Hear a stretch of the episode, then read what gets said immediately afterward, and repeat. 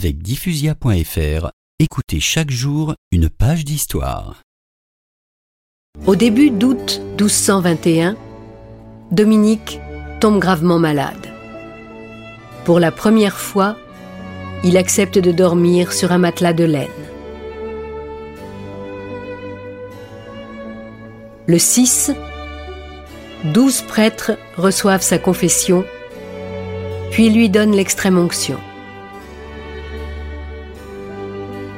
C'est le soir, le frère Rodolphe de Faenza essuie avec un linge son visage plein de sueur.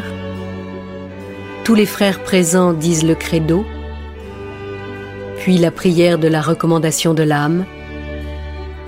Dominique prie aussi, les mains jointes tendues vers le ciel. Ses bras retombent, c'est fini.